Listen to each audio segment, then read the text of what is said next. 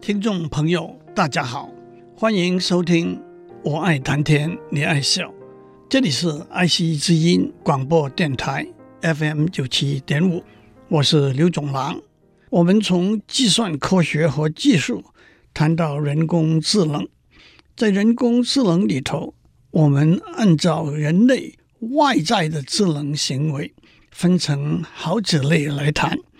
我已经谈过电脑模拟人类在逻辑和数学这个领域的智能行为的例子，包括迅速的运算、数学符号的运算，例如积分和微分方程题目的解答、最优化演算方法和下棋。接下来，我们也讲过。电脑模拟人类在语言文字这个领域的智能行为的例子，我们从文字编辑 （text editing） 讲到写文章和给文章评分、写诗词、对对联，一直讲到语言文字的翻译。不过，语言文字的翻译这个题目没有讲完，让我继续讲下去。远在一九五六年，当大家把这个时间点看成人工智能这个研究领域的出生日期的时候，如何使用电脑做语言文字的翻译，就是一个很明显、很重要也很有挑战性的研究题目。让我稍微完整的交代一下。开始的时候。可以说是电脑辅助人类的翻译工作，那就是在电脑里头存放了双语或者多语对照的字典、词典，供人类的翻译者使用。接下来可以说，人类辅助电脑的翻译工作，由人类去修改、润饰电脑翻译的结果。不过，我们的目的。自然是由人类做了充分的基础工作，就交由电脑全自动的做翻译，统称为机器翻译 （machine translation）。过去几十年来，机器翻译的工作可以分为两个大方向：一个是基于规则的机器翻译 （rule-based machine translation）。一个是基于经验数据的机器翻译 （empirical data-based machine translation）。基于规则的机器翻译的基本观念是：一个语言文字的字、词和句子的结构和含义，都可以按照这个语言文字的专家建立的规则来分析 （analysis）。接下来。可以把原语言 （source language） 分析的结果转移 （transfer） 到目标语言 （target language），再按照目标语言的语言文字专家为目标语言建立的规则来合成 （generate） 目标语言的字、词和句子，那就是翻译的结果。粗略的说。从一九五零年代开始，二三十年来，基于规则的机器翻译可以说是机器翻译的主流研究方向。可是，翻译的结果在专家的评估中，并没有达到足以令人满意的结果。因此，美国政府在一九六四年委任一个七人专家委员会。叫做 ALPAC（Automatic Language Processing Advisory Committee），由当时在贝尔实验室的通讯学、计算科学专家 John Pierce 担任委员会的主席。这个委员会对机器翻译的科学和技术做了一个评估。他们在一九六六年提出的报告的重点是，从费用、速度和准确性的观点来看，全自动的机器翻译还是及不上人手翻译。因此，研究的重点应该放在用机器辅助人手翻译和语言学的基础研究，也因此引致美国政府对机器翻译研究经费大量的削减。其实，John Pierce 也曾经半开玩笑的说过，把研究经费放在人工智能的研究上，实在是不智的。Funding artificial intelligence is real stupidity。接下来，英国政府的科学研究评议会 （Science Research Council） 鉴于在一九七零年代，在人工智能的大毒底下，相关的数学、工程和生物等面向的研究经费的申请大量增加，就请了剑桥大学。著名的应用数学教授 James Lighthill 做了一个评估，他的报告就叫做 Lighthill Report。Lighthill 的报告里头说，大多数从事人工智能的研究工作者认为，过去二十五年的成果是明显的令人失望的，a pronounced feeling of disappointment，而其中之最。可以说是机器翻译这个领域，Professor Lighthill 用了 “the most notorious disappointments” 这个词。他更特别指出，文法和句法结构分析为基础的翻译工作成效不彰。我们不必详细的回顾 Alito 教授的报告，那到底是四十年以前的事了。不过，他的报告也带来了所谓 AI 研究的严冬，不但直接引致政府对研究经费的削减，也降低了计算科学技术界里头对 AI 研究的热潮。说到这里，不由得想起王羲之在《兰亭集序》的一句话：“后之视今，亦犹今之视昔。”不过，让我们还是回到机器翻译这个题目。的确，在经过二十多年的努力，基于规则的机器翻译工作，虽然可以说有相当不错的结果，却也仍然有不足的地方。一个原因是自然语言非常灵活，变化很多，人工建立的规则无法做全面的规范，因此例外。则引致失真和错误。同时，电脑计算的速度和储存资料的容量不断增长，有效地使用计算和储存的资源，也带来机器翻译不同的研究方向。怪不得在机器翻译这个领域里头，流传的一句话，是在一九八零年代末期，在 IBM。机器翻译研究小组的主持人 Frederick Jelinek 开玩笑的说：“每一次一个语言学专家离开我们的研究小组，小组的工作表现就有了进步。”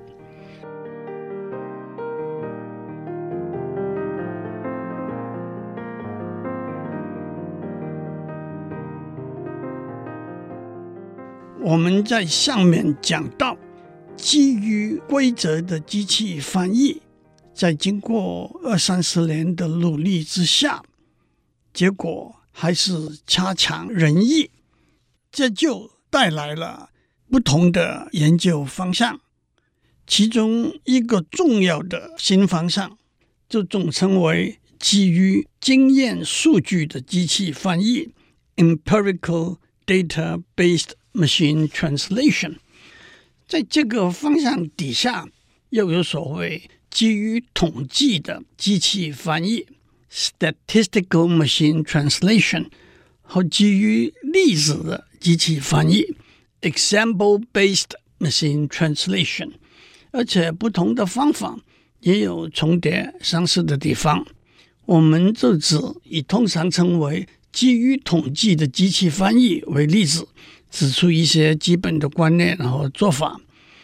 基于统计的机器翻译的基本观念可以说源自一九四零年代末期，通讯理论中的资讯理论 （Information Theory） 刚刚萌芽发展的时候。从通讯的观点来说，我们在接收端收到一个讯号 C，我们要按照几率做最优的估算，决定传送端送出来的讯号 E 是什么。从翻译的观点来说，我们从原语言 source language 中有一个句子 C，我们要按照几率做最优的估算。决定在目标语言 target language 中的翻译 E 是什么？让我举一个具体的例子，譬如说，原语言是中文，这个句子 C 是我爱你；目标语言是英文，那么按照几率做最优的估计，决定在英文里头的翻译一。是什么？例如是 "I love you"，还是 "I want to see you"，还是 "You are the one I worship and adore"，才会让从这个已知的 C，结果是一的几率是最大的。接下来我要讲一个数学的结果，不喜欢数学的听众可以跳过去。按照几率学里头的贝氏定理 （Bayes theorem），我们要找的一就是一的几率乘上已经知道是一结果是 C 的几率是最大的，这个一就被选为 C 的翻译。让我用一个例子来解释这个数学关系。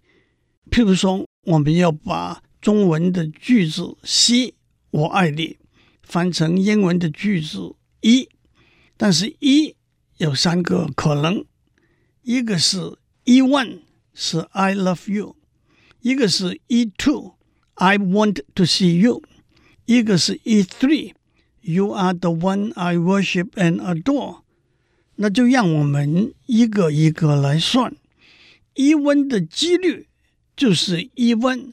是不是在英语里头很多人常讲的一句话？“I love you” 的确是家人、情人之间常讲的话，所以 E one 的几率的数值是相当大的。接下来，已知 E one，它是来自 C 的几率是什么？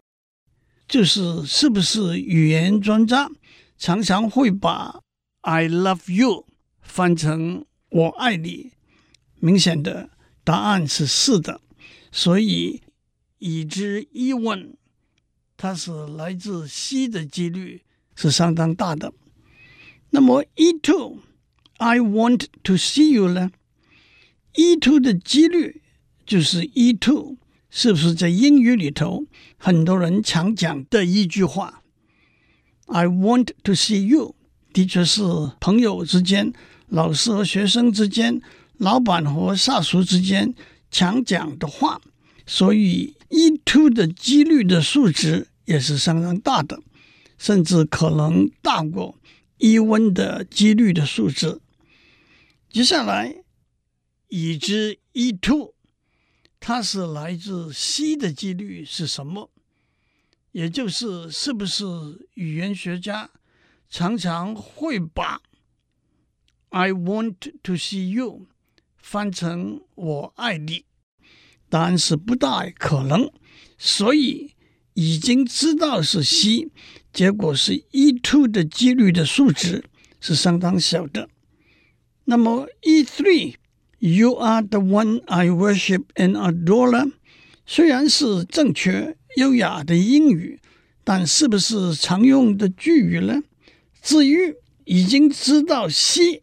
结果是 E three 的几率，就是语言学家会不会常常把我爱你翻成 You are the one I worship and adore 呢？因此，结果我们把这三个几率，那就是一温的几率乘上专家把我爱你翻成一温的几率，和一 two 的几率乘上专家把我爱你翻成一 two 的几率，和一 three 的几率乘上专家把我爱你翻成一 three 的几率算出来，其中的最大值，譬如说是 even 的几率乘上专家。把我爱你翻成 even 的几率，那么我们就把 C 我爱你翻成 even I love you。讲到这里，大家会说，这听起来倒有点道理。但是你老在讲几率，请问几率是怎么算出来的呢？换句话说，我们同意 C 是中文里头。常常使用的一个句子，那么 C 被使用的几率就比较大。同样，E 是在英文里头常常使用的一个句子，那么 E 被使用的几率也比较大。而且常用的句子往往也就是流畅通顺的句子。那么，难道我们要到台北站在街头，听听有多少人在说“我爱你”这句话吗？到伦敦站在火车站，听听有多少人说 “I want to see you” 这句话吗？当然不是。这就把我们带到语言学里头语料库 （corpus） 这个观念。粗略的说，一个语言的语料库，就是这个语言。在实际使用中，真实出现过的语言材料，在观念上，这些材料包括字、词和句，也可以包括它们被使用的次数，甚至时间点，例如年份和出处，例如报纸、杂志、书本等。这些材料的收集、分类是一个浩大的工程。也是语言学研究里头的一个重要工具。就英语来说，British National Corpus 有一百个 million 个字，Corpus of Contemporary American English 有五百六十 million 个字，等等。有一个 iWeb 的语料库，有十四个 billion 个字。至于中文的语料库，中央研究院有一个现代汉语平衡语料库，简称 Sinica Corpus，包含一千七百多万个字，一千一百多万个词，而且又分为文学、生活、社会、科学、哲学、艺术等主题。其他的语言也有他们的语料库。这我就不讲了。有了语料库，在观念上，我们就可以回答：到底 E one, I love you. E two, I want to see you. E three, You are the one I worship and adore，这三句英语被使用的频率。当然，这有些重要的技术的细节，就我下面再详细多解释一下。不过，接下来我们还得算另外一个几率，就是上面例子说的，如果 E1 是 I love you，语言学专家会把我爱你翻成 even 的几率是多大呢？如果 E2 是 I wish to see you，语言学专家会把我爱你翻成这句话的几率是多大呢？如果 e three 是 You are the one I worship and adore。语言学专家会把我爱你翻成这句话的几率是多大呢？这个我们下次把它交代过去。祝您有个我爱你 I love you 的一天。